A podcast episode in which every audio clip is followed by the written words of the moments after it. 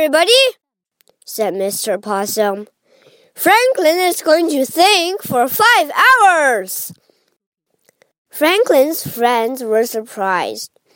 Franklin was surprised. Ready, set, go! shouted Mr. Possum. Franklin began to think.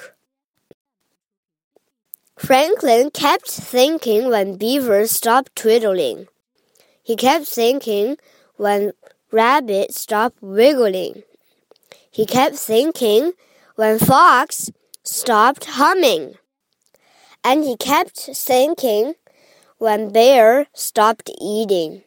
Think, Franklin, think! shouted his friends. And the winner is Franklin! said Mr. Possum. Kiwis, Franklin, said his friends. You did it! You won!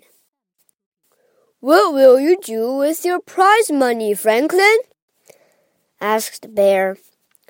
Hmm, said Franklin. I'll have to think about it. The.